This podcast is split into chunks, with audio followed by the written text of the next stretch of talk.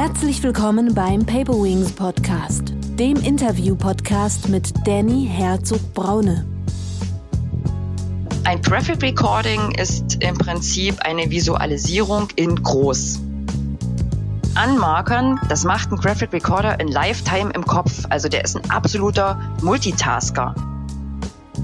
Das ist jetzt irgendwie kein Hype und nichts super Neues mal irgendwas Witziges und dieses Witzige ist der Magnet für alles Wissen, was ringsrum ist. Würde man sich das WC-Schild in allen Ländern anschauen, das sieht überall anders aus. Ich kann Menschen beteiligen, denen es sehr, sehr schwer fällt, Sprache zu folgen. Herzlich willkommen zu einer neuen Paper Wings Podcast Folge. Heute habe ich zu Gast Liane Hoder, auch bekannt als Frau Himbeerspecht. Liane ist äh, Eventmanagerin, Veranstalterin, Change-Begleiterin, Transformatorin und warum ich sie heute eingeladen habe, sie ist Graphic Recorderin. Was das ist, darum wird es hauptsächlich in diesem Podcast gehen. Liane kenne ich schon seit knapp 20 Jahren und äh, sie ist eine entfernte Verwandte, denn sie ist äh, die Cousine meiner Frau. Wen hat sie als Kunden? Äh, als Graphic Recorderin betreut sie unter anderem VW, Microsoft, KPMG, Accenture, war auf der Brand 1 Zukunftskonferenz, äh, bei Ferrero, bei der IG Metall und arbeitet auch für das Sächsische Staatsministerium für Kultus. Sie sitzt in Dresden, arbeitet für Dresden und ist für Neuland Toolmaster. Auf Familienfesten habe ich immer ganz neidisch auf ihre Stifte geschaut, weil sie eine umfangreiche Kollektion an Stiften hat. Ähm, und die, die mich ein wenig näher kennen, wissen, dass ich nicht so viele Spleens habe, aber einer ist es, dass ich sehr, sehr viele Stifte habe, in der Regel mehr als meine Kinder. Äh, und wenn ich dann jemanden kennenlerne, der noch mehr Stifte als ich, hab als ich, dann denke ich, ist es Grund, äh, den in meinen Podcast zu hören, holen. Liane, würdest du dich bitte ganz kurz auch mal selbst vorstellen? Ja, hallo, guten Morgen. Ähm, ja, ich heiße Liane. Ich bin die Schwibschwager-Cousine oder wie auch immer das heißt vom Danny. Arbeite als Graphic Recorderin, mache auch ein bisschen Illustration. Ich gebe Workshops, wie man visualisieren lernen kann. Ich bin schon mm, alt, das sagt man nicht. Und ähm, ja, ich habe zwei eigene Kinder und zwei Räuberkinder, lebe im wunderschönen Dresden, und arbeite, wo man mich braucht. Wo kann das sein? Wo kann man dich überall brauchen? Konferenzen aller Art eigentlich. Ähm, ich begleite, wie du schon gesagt hast, Change-Prozesse. Das ist dann eher firmenintern. Da findet man auch nichts in Social Media davon, weil ja immer alles geheim ist. Ähm, ich arbeite im gesamten Bundesgebiet in Deutschland, manchmal auch in der Schweiz oder in Österreich. Also reise relativ viel durch die Gegend ähm, und arbeite natürlich auch zu Hause im wunderschönen Dresden und noch noch viel besser natürlich auch in meiner Heimat in der wunderschönen Oberlausitz oder wie wir sagen würden Erlausitz. Sehr schön. Wie bist du denn zum Graphic Recording gekommen? Naja, wir würden sagen wie der Bauer zur Kuh. Also gezeichnet habe ich schon immer. Ich habe äh, Lehramt Kunst studiert und ähm, in meinen Workshops sage ich gerne, ich bin mit dem Stift im Kopf zur Welt gekommen. Also ich habe damit begonnen, mit zwei Jahren mit einem Kugelschreiber mir eine Matroschka ins Gesicht zu malen. Und dann war auch klar die Notwendigkeit, dass ich denn wohl doch Stifte bräuchte. Äh, alle, die aus den neuen Bundesländern kommen, werden das vielleicht noch kennen. Es gab früher beim Sandmann ähm, so eine so eine Folge mit Thaddeus Punkt der hatte einen riesen Bleistift und hat dann immer aufgemalt, wohin die Reise geht und was er erklären will und hat im Prinzip damals schon Graphic Recording gemacht, also komplexe Inhalte ganz schnell und einfach erklärt, so dass selbst Kinder die verstehen und der hat mich total geflasht. Und äh, also ich habe ohnehin schon immer gezeichnet. Und dann habe ich aber viele Jahre tatsächlich als Veranstalter gearbeitet und Konzerte und Festivals organisiert und später dann pädagogische Projekte mit Kindern und Jugendlichen, ähm, viel auch aus Richtung Osteuropa. Und dann hatten wir so ein Beteiligungsprojekt. Da war es notwendig, dass die Kinder lesen und schreiben können, damit man die beteiligen kann. Und wir waren mit dem Projekt gebucht in den alten Bundesländern, reisen da sozusagen an und stellen fest, äh, ja, die Kinder sind entweder zu klein, um überhaupt lesen und schreiben zu können, oder sie sprechen nicht unsere Muttersprache und was machen wir jetzt? Äh, das Team war absolut verzweifelt und hat gesagt, es geht nicht, wir können das Projekt nicht durchführen. Und da habe ich gesagt, ach komm, wir probieren das, ich mal einfach alles. Äh, Zeichnen ist doch ein super Zugang für Kinder. Dann habe ich alles gezeichnet und es war so, dass die, das Projekt sozusagen am Ende vorgestellt wird, tatsächlich vor den Bauherren, vor den Bürgermeistern und ach, was weiß ich, wer da alles noch dabei war. Und zwei Wochen später rief jemand an und sagte, ja, schönen guten Tag, wir haben Sie da zeichnen sehen und wir finden das ganz toll und wir würden Sie gern für ein Graphic Recording buchen und wir zahlen Punkt, Punkt, Punkt. Und habe ich so gedacht, oh krass, so viel Geld fürs Malen, das mache ich. Dann habe ich erstmal Ja gesagt. Das ist so äh, ganz klassisch für mich. Ich laufe dann erstmal los. Dann habe ich zu Hause gegoogelt, was ist denn eigentlich dieses Graphic Recording? Habe ich so gedacht, oh Gott, okay, hm, kann ich das überhaupt? Was ist es denn? Was heißt es denn übersetzt? Was heißt denn Graphic Recording? Also Graphic, klar, grafisch. Und äh, Recording kennen wir vielleicht auch noch vom Kassettenrekorder. Rekord, die Taste, also aufnehmen, also grafisches Aufnehmen. Tatsächlich würde ich es eher mit einem grafischen Protokoll übersetzen. Mhm, also okay. äh, es ist eine, eine Echtzeitübersetzung. Wenn jemand spricht, nehme ich das, was derjenige sagt, auf, filtere das und dann gebe ich das in eine Bildsprache wieder kombiniert mit Worten natürlich. Das ist so die kurze Erklärung. Es gibt natürlich noch eine längere. Nee, das ist ganz gut, nur wir haben es jetzt ein, zwei Mal schon erwähnt. Äh, Im Hauptteil gehen wir auch noch drauf ein. Ich habe dich jetzt kurz unterbrochen, aber jetzt haben wir so einen Spannungsbogen gemacht, den wollte ich ganz kurz in dem Moment auflösen. Also, du hast äh, Graphic bis zum Graphic Recording gekommen, da ich dich gerade unterbrochen. Genau. Und dann habe ich das gemacht, äh, das erste Mal und ja, das war dann so, also die, dieses Erlebnis, dieses Gefühl, man baut so seine Wand auf sein Papier und fängt so an zu zeichnen und dann dreht man sich so um und sieht einen vollen Saal hinter sich und da war immer so die, naja, die ersten paar Jahre war dann immer so der Gedanke, oh Gott, bin ich nur auf diese bekloppte Idee gekommen, vor so vielen Menschen zu zeichnen und ich kann das doch eigentlich gar nicht und was ist, wenn das schief geht? Das ist aber nie eingetreten. Also es war immer toll und ich habe es dann einfach gemacht und es war ein absoluter Selbstläufer. Also es, ich bin da nebenbei noch arbeiten gegangen, habe gedacht, oh, das ist ein ganz nettes Hobby. Äh, ich hatte keine Visitenkarten, keine Internetseite, kein, kein Social Media, kein gar nichts es war eben einfach so, oh ja, das ist ganz nett und ich mache das ab und zu. Und ähm, dann bin ich in meiner damalig anderen Funktion, meiner ehrenamtlichen Funktion als äh, Aufsichtsrätin bei Wir gestalten Dresden, bin ich ähm, war ich bei einer Veranstaltung und danach, ich habe da so ein bisschen mitgezeichnet, einfach um zu üben. Also ich habe dann immer gezeichnet, alles Nachrichten, Tatort, Telefonate, einfach alles, um in Übung zu bleiben. Und derjenige hat mich eingeladen und hat gesagt, wir haben eine Konferenz in Basel. Sag mal, wie sieht denn das aus? Kannst du da vielleicht äh, zeichnen? Und ich habe gesagt, ja, warum nicht? Ja, wir können aber nichts bezahlen, aber Fahrtkosten und Übernachtung könnten wir dir bezahlen.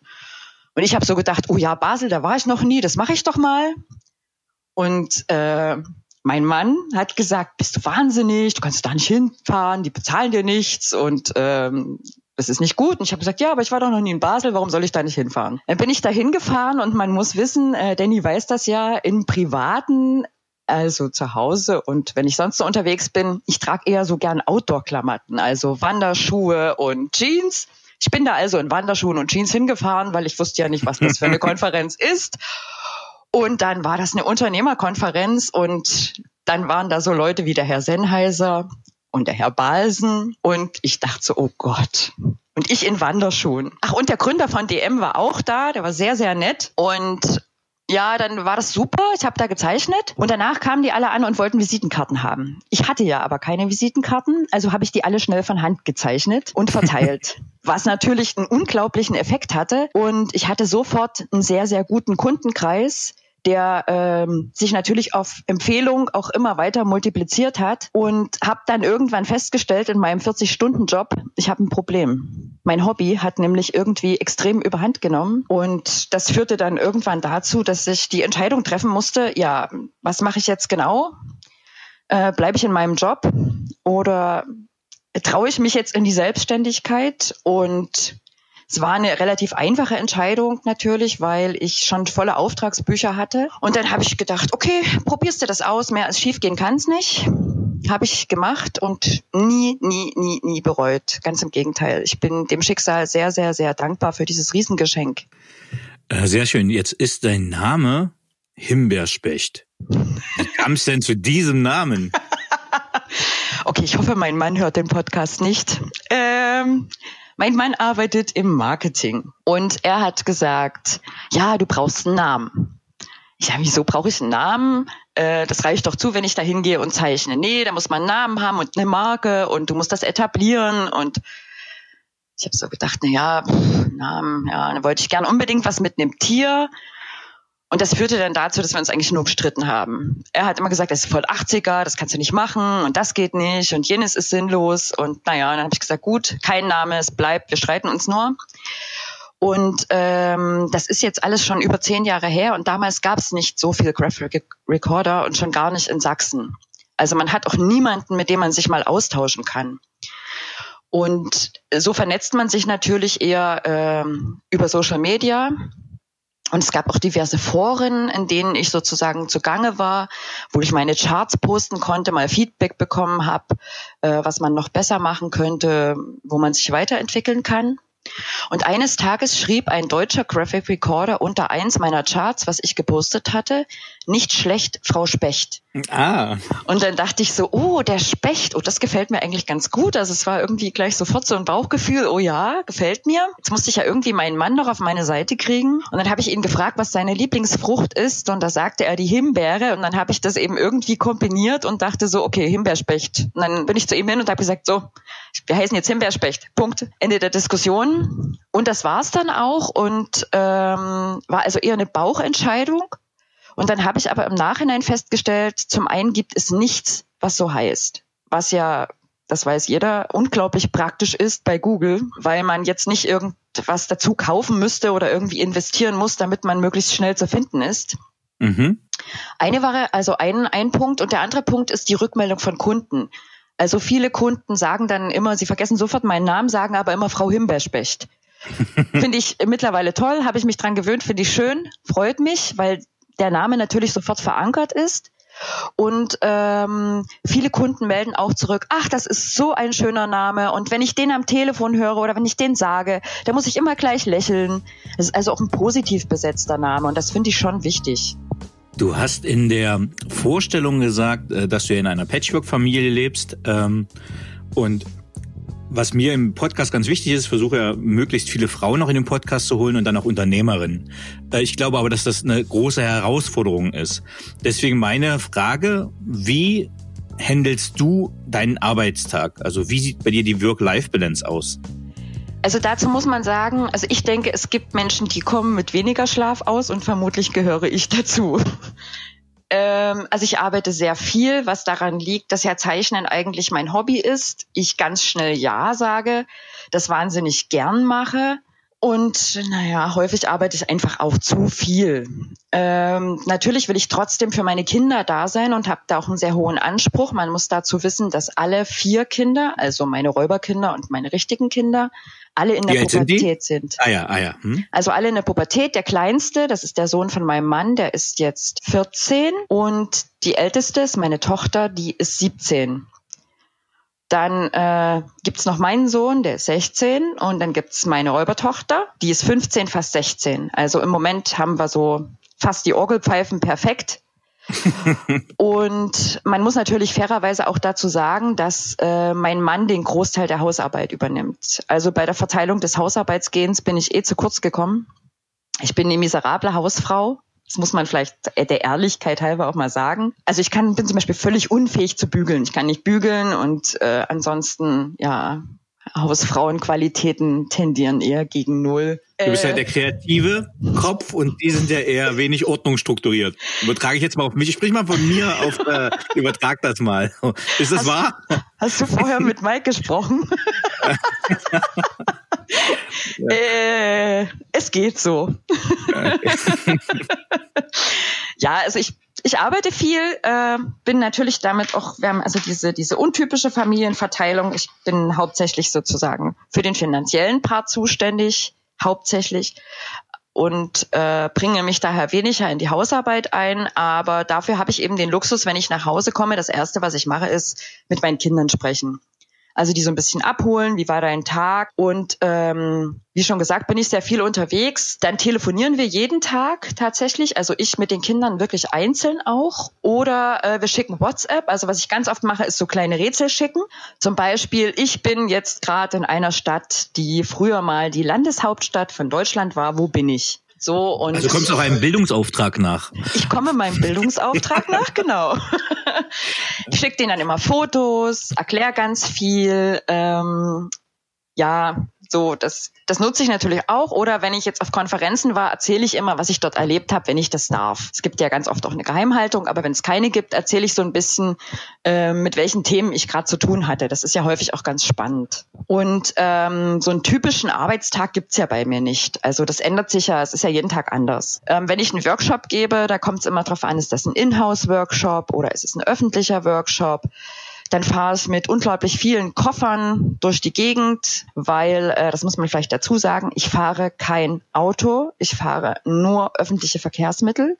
Weil? Äh, ich möchte nicht Auto fahren. Also ich kann auch nicht okay. Auto fahren und äh, ich verweigere mich auch sozusagen. Also ich habe nie einen Führerschein gemacht und will das auch nicht. Und das ist, also manchmal verfluche ich das, wenn ich irgendwo mhm. in der Pampa, sei es in der Oberlausitz oder in Bayern oder sonst irgendwo, äh, eine Stunde auf den Bus warten muss im strömenden Regen oder auch mal ein paar Kilometer laufen muss äh, mit vielen Koffern, dann denke ich so, oh, furchtbar, wie bist du nur auf diese blöde Idee gekommen? Aber es gibt auch viele Momente, wo ich das sehr genieße. Also ich kann mir nicht vorstellen, ähm, jetzt acht Stunden Autobahn zu fahren mit voller Konzentration und danach noch acht bis zehn Stunden zu rekorden. Das äh, mhm. ist für mich unvorstellbar, weil man fürs Recording eine unglaublich hohe Konzentration braucht. Und es ist auch so ein bisschen, wahrscheinlich für alle, die Auto fahren, schwierig nachvollziehbar, aber es ist so ein bisschen Luxus. Es ist nämlich die Entdeckung der Langsamkeit. Also ich habe den großen Luxus, mir die Zeit nehmen zu können mit Bus und Bahn und dann vielleicht noch ein Bus und dann doch mal noch ein Stück Taxi und ein Stück Laufen. Aber ich sehe ganz viel. Also ich lerne viele Leute kennen, weil ich mit öffentlichen Verkehrsmitteln fahre und man dann häufig ins Gespräch kommt. Ich sehe viel von der Landschaft und ich kann in dem Moment entspannen und runterkommen. Und das empfinde ich schon als Luxus. Wie bereitest du dich denn jetzt auf einen Termin vor? Du fährst jetzt dorthin. Äh, bist du dann quasi in Anführungsstrichen völlig unvorbereitet, abgesehen vom Material? Oder wenn du jetzt zum Beispiel eine Klimakonferenz oder ja eine Umweltkonferenz begleiten willst, bereitest du dich irgendwie auf diesen Termin vor, rein fachlich? Definitiv. Also man muss sich das mal vorstellen. Es gibt eine Konferenz zum Beispiel zum Thema Carbonverbundstoffe. Äh, ich komme jetzt aus der, also ich habe früher an der philosophischen Fakultät studiert. Das ist so wie böhmische Dörfer, würden wir sagen. Ja, Carbonverbundstoffe, okay, nie gehört. Äh, zu dem Thema sagen wir mal, gibt es vier Redner auf der Konferenz. Jeder redet über einen anderen Bestandteil dieser Carbonverbundstoffe. Dann bitte ich natürlich immer meinen Auftraggeber, schickt mir bitte die Reden vorher. Ich möchte gern mhm. einen Ansprechpartner haben. Ich möchte gern ein Briefing haben. Also es ist ja bei jedem Kunden unterschiedlich. Was ist denn eigentlich die Nachnutzung des Graphic Recordings? Warum wollen die kein Schriftprotokoll? Warum wollen die ein Graphic Recording? Ähm, dann gucke ich, was ist denn denen ihre Zielsetzung? Weil es gibt ja Unterschiede. Du kannst äh, ein Protokoll machen, was wirklich minutiös beinhaltet den kompletten Inhalt oder eher ein Ergebnisprotokoll oder nur die absolut wichtigsten Schlüsselbegriffe. Das ist natürlich auch wichtig für mich zu wissen, worauf kommt es denn eigentlich an? Und dann setze ich mich natürlich mit den Themen auseinander. Also wie soll ich denn komplexe Inhalte einfach runterbrechen, wenn ich die nicht verstehe? Mhm. Also recherchiere ich vorher wahnsinnig viel, lese die Reden, halte nochmal Rücksprache mit dem Auftraggeber oder manchmal direkt auch mit dem Professor Dr. Habil Tralala und frage den, wie habt ihr das denn gemeint? Worum geht's denn hier eigentlich? Äh, was bedeutet dies oder jenes? Dann äh, ist es auch oft so, dass gerade firmenintern es unglaublich viele Abkürzungen gibt, die einfach wie wild in den Raum geworfen werden und man sich dann fragt, what? Was meint er damit? Was ist das? PPMG, TTSD, äh, nie gehört. Also das ist auch so fast wie eine Fremdsprache, ne? Hat jeder ihre, mhm. jede Firma. Genau, das ist meine Vorbereitung, also wirklich eine intensive Auseinandersetzung mit dem Thema. Äh, manchmal ähm, oder relativ häufig fertige ich auch schon Skizzen im Skizzenbuch an.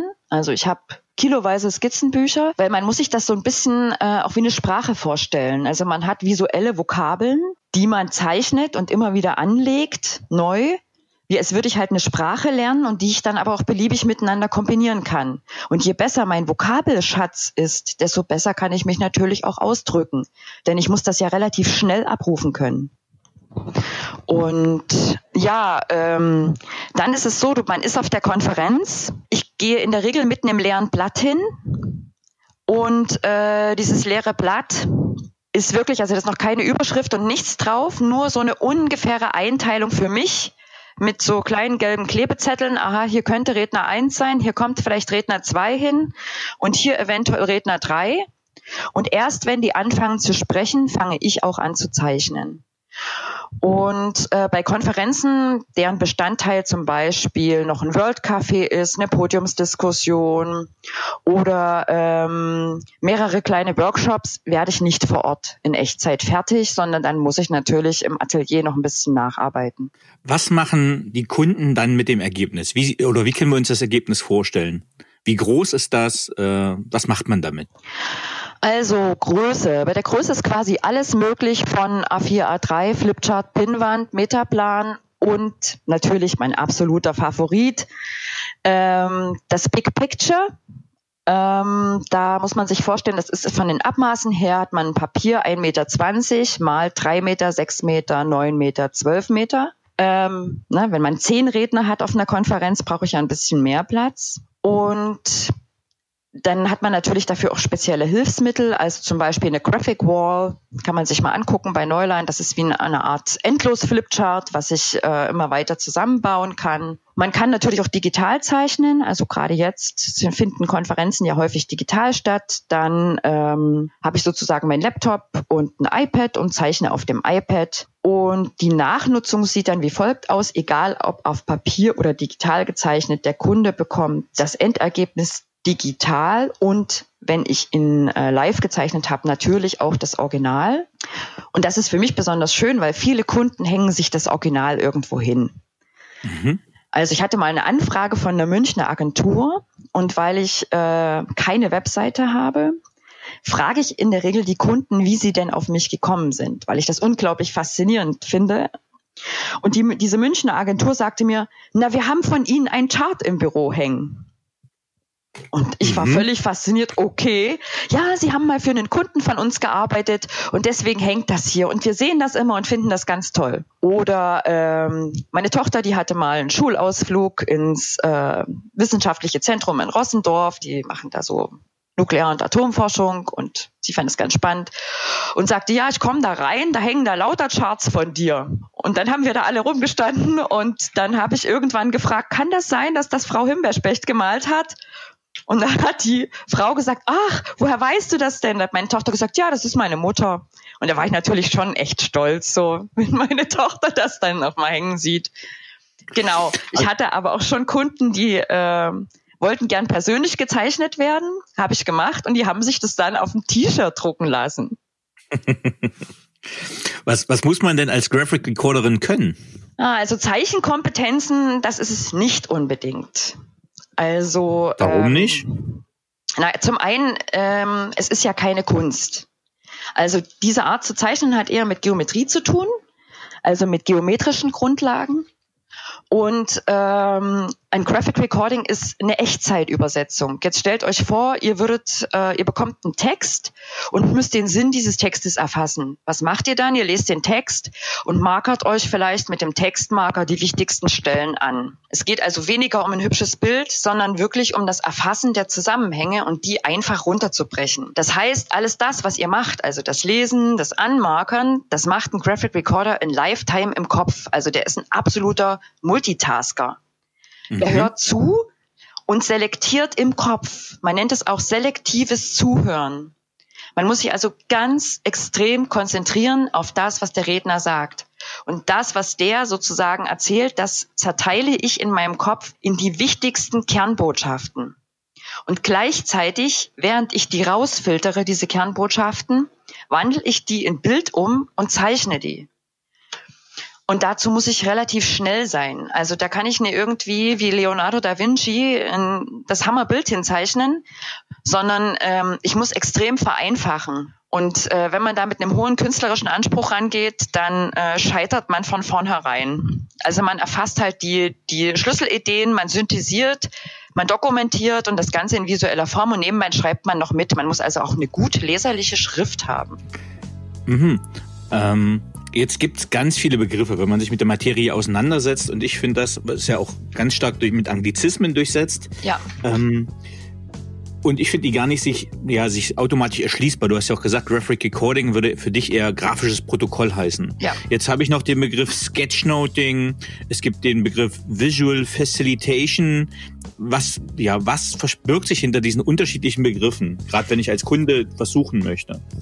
Ähm, also ganz kurz als Zusammenfassung. Alles steht über dem Überbegriff Visualisieren. Mhm. Ähm, und deswegen, die Begriffe sind deswegen voller Anglizismen, weil die Methode ähm, aus Amerika kommt, aus den 60er Jahren. Also das ist jetzt irgendwie kein Hype und nichts super Neues. Ähm, vom David Zibbit. Also das ist der sogenannte Urvater des Graphic Recording. Daher sind die Begriffe auch alle äh, englisch. Und ähm, ein Graphic Recording ist im Prinzip eine Visualisierung in groß. Also ein sehr, sehr großes Bild und zwar für andere Rezipienten, nicht für mich selbst. Ein Sketchnoting war ursprünglich, der Begriff wurde übrigens geprägt von Mike Rode, ein, ein Sketchnote war ursprünglich die Zusammenfassung von Wissen für mich selbst.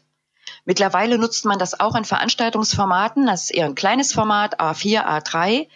Aber es war ursprünglich so angedacht für einen selber. Also ich bin Student oder ich nehme selber an einer Konferenz teil, um mich weiterzubilden und fasse das Wissen für mich selbst so zusammen, weil Bilder psychologisch gesehen einen viel, viel größeren Anker im Kopf setzen. Also das ist nachgewiesen.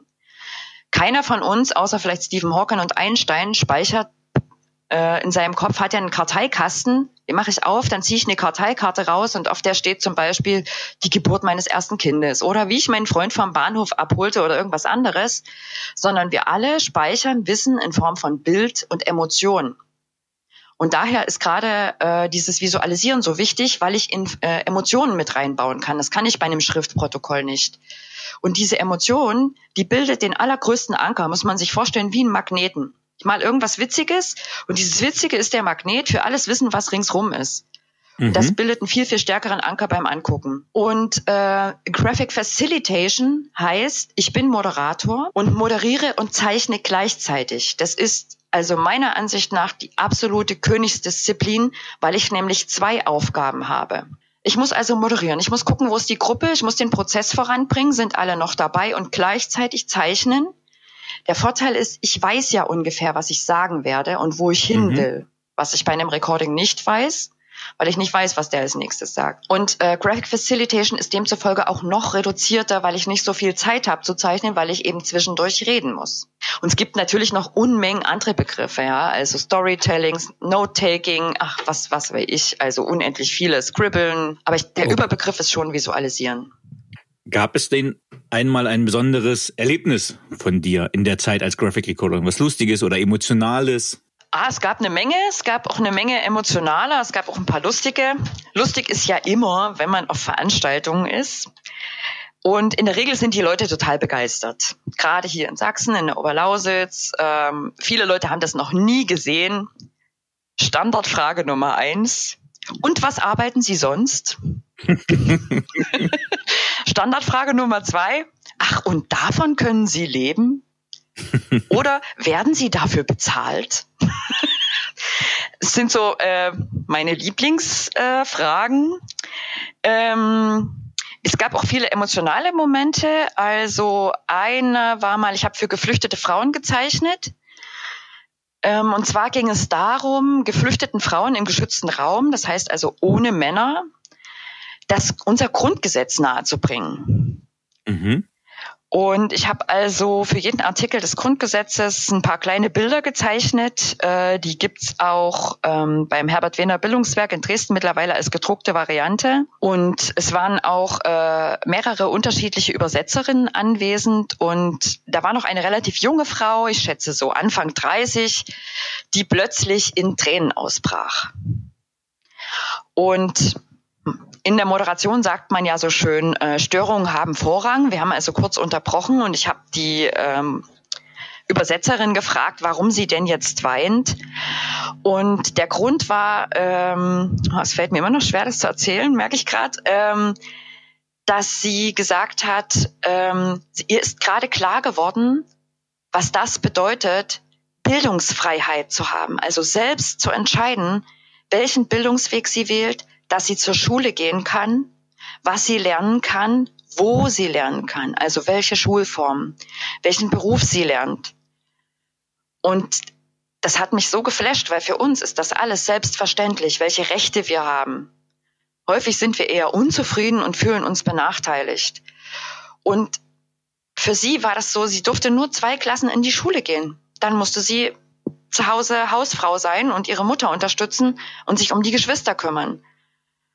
Und äh, sie hat dann nach einer Weile, weil sie sich wieder beruhigt hat, hatte sie gesagt, na ja, vielleicht ist das was für meine Töchter. Und als wir ihr dann aber den Bildungsweg erklärt haben und ihr erklärt haben, dass sie eben hier noch viel mehr Möglichkeiten hat und dass die Kinder in den Kindergarten gehen können oder in die Kinderkrippe und sie trotzdem noch eine Schulbildung genießen kann und sie trotzdem sogar noch studieren kann. Das war so, die hat gar nicht mehr aufgehört zu weinen. Also das war unglaublich. Das hat mich so geflasht ist heute noch so, also obwohl es schon viele Jahre her ist. Und ähm, das andere war auf der Klimakonferenz. Das äh, betrifft uns ja alle, diese ganzen äh, Klimathemen. Ja, man hört das jeden Tag. Da ist da das passiert und äh, dort tritt irgendein Fluss über die Ufer und hier passiert das. Und äh, das war die Klimakonferenz in Bonn 2017. Gastgeber äh, waren die Fidschi-Inseln und ja, die heißen wirklich so, die Fidschianer. Ich finde das furchtbar, den Begriff, aber das äh, heißt tatsächlich so. Die haben jeden Abend Programm gemacht und es gab eine geführte Moderation. Jeden Tag gab es ähm, Publikumsdiskussionen etc. pp. Und es gab eine eine Podiumsdiskussion. Da ging es darum, dass wir unsere Ansprüche herunterschrauben müssen und ähm, von unserem luxuriösen Leben äh, einen großen Abstand gewinnen müssten, sozusagen. Und eine von diesen Frauen von den Fidschi-Inseln stand dann auf und sagte, ich weiß gar nicht, wovon ihr redet. Wie von uns, von eurem Luxus Abstand nehmen. Äh, ja, wir müssen unser Leben so ein bisschen verändern. Es geht nicht darum, dass irgendwie in 20 Jahren sich irgendwas verändern wird. Unsere Inseln gehen jetzt, unsere, unsere Kultur geht jetzt verloren. Und sie hat es so eindrücklich gesagt. Und auch die Filme, die, die gezeigt haben und die Menschen, die ihre Kultur, man muss wissen, jede Insel hat eine eigene Kultur, die ihre eigenen Tänze vorgeführt haben, die seit Jahrtausenden existieren, dass das alles jetzt dem Untergang geweiht ist, das war so nahe, das hat mich auch so mitgenommen. Ähm, das natürlich auch dazu geführt hat, dass bei uns zu Hause einige Veränderungen sozusagen dann ihren Weg gefunden haben. Und ich weiß, dass es schwierig ist, sein Leben komplett umzustellen. Das ist auch mir nicht gelungen. Und ähm, aber eben dieses Bewusstsein und damit anzufangen, also das hat mich sehr beeindruckt. Jetzt hast du zwei wirklich äh, ergreifende Geschichten erzählt, wo ich auch äh, Gänsehaut gekriegt habe. Mhm. Ähm, jetzt frage ich mich aber, verstehen alle Kulturen, alle Bilder. Das heißt, sind Piktogramme, Kurzzeichnungen, Grafiken kulturell allgemeingültig übertragbar? Nein. Simpelstes Beispiel ist das WC-Schild. Würde man sich das WC-Schild in allen Ländern anschauen, das sieht überall anders aus. Aber es gibt natürlich äh, Bilder, die sehr, sehr runtergebrochen in fast allen Ländern gleich sind.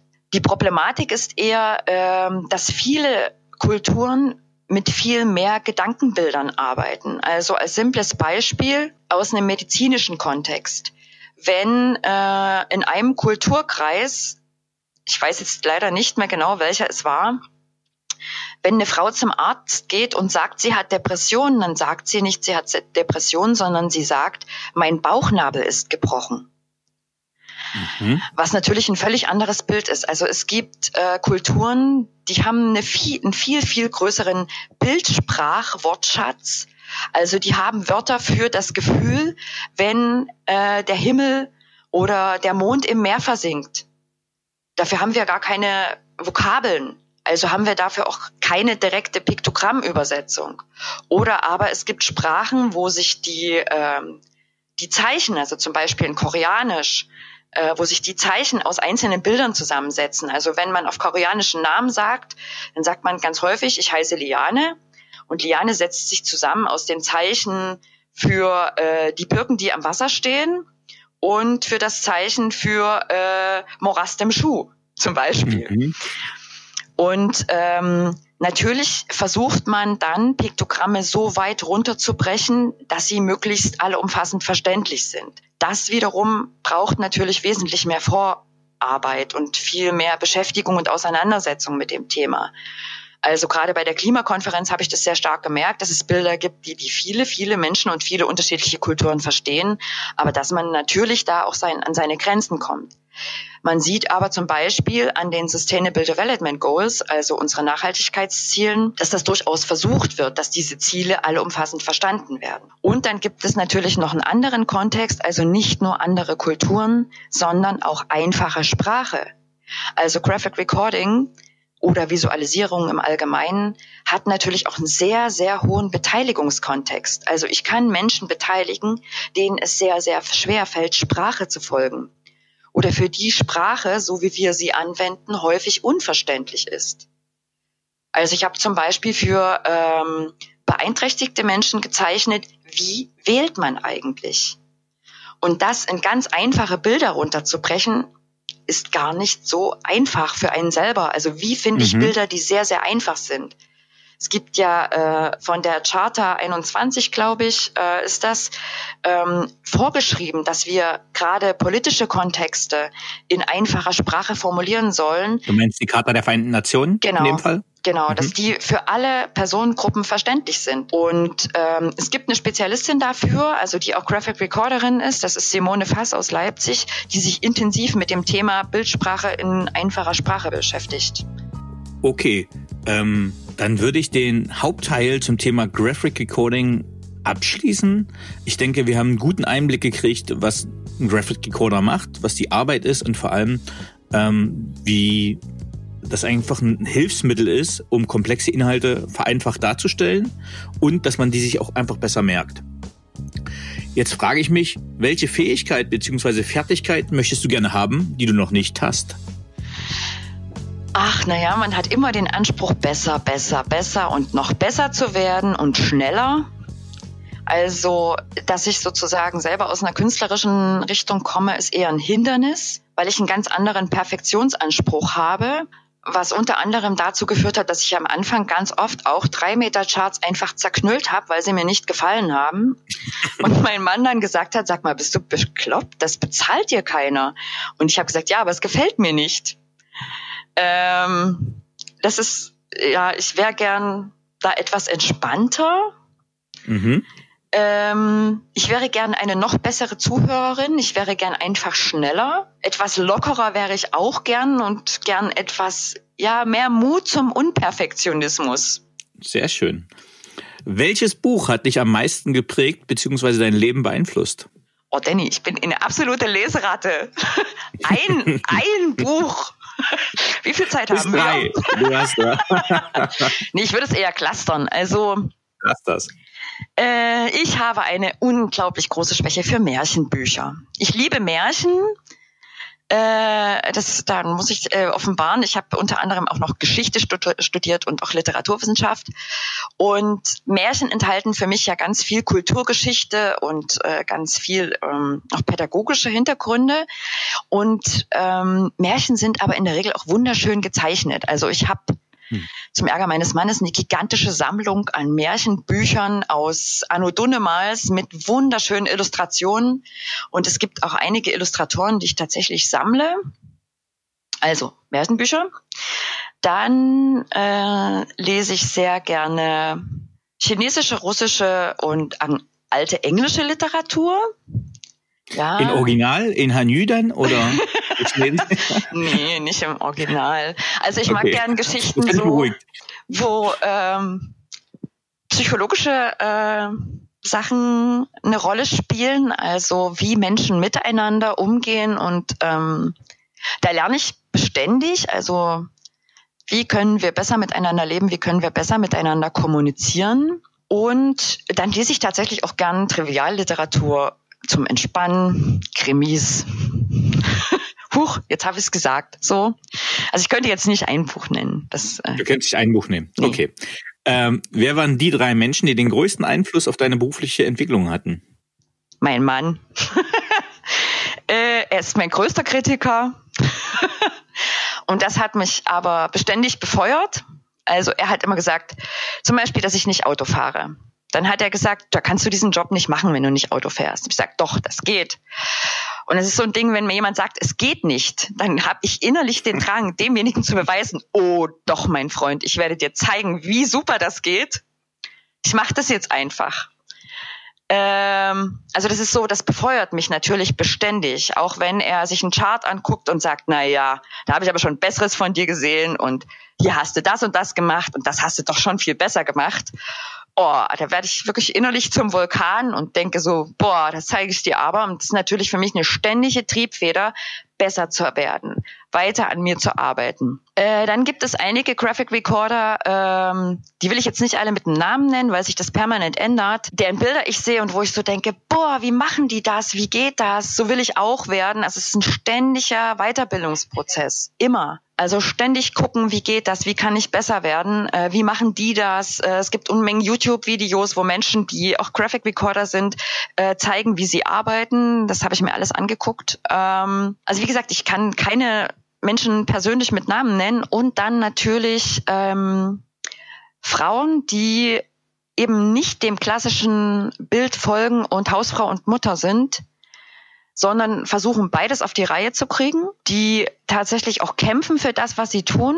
Ähm, das sind vor allen Dingen Leute, die ich auch persönlich kennenlerne. Also es gibt ja auch so Konferenzen wie zum Beispiel die Brand 1 Konferenz, die Zukunftskonferenz ist so ein Beispiel, äh, wo Menschen sich vorstellen und über ihr Leben sprechen, die gescheitert sind, die ähm, aber auch Dinge erreicht haben gegen verschiedene Widerstände, und ähm, die sich einfach nicht unterkriegen lassen, die loslaufen, die einen Traum haben und sagen, nee, mache ich jetzt. Ja. Jetzt ähm, die zweite oder die Folgefrage ist quasi schon ähnlich, aber ich nehme mal, die müssen nicht mehr lebend sein. Äh, wer sind deine größten Vorbilder und warum?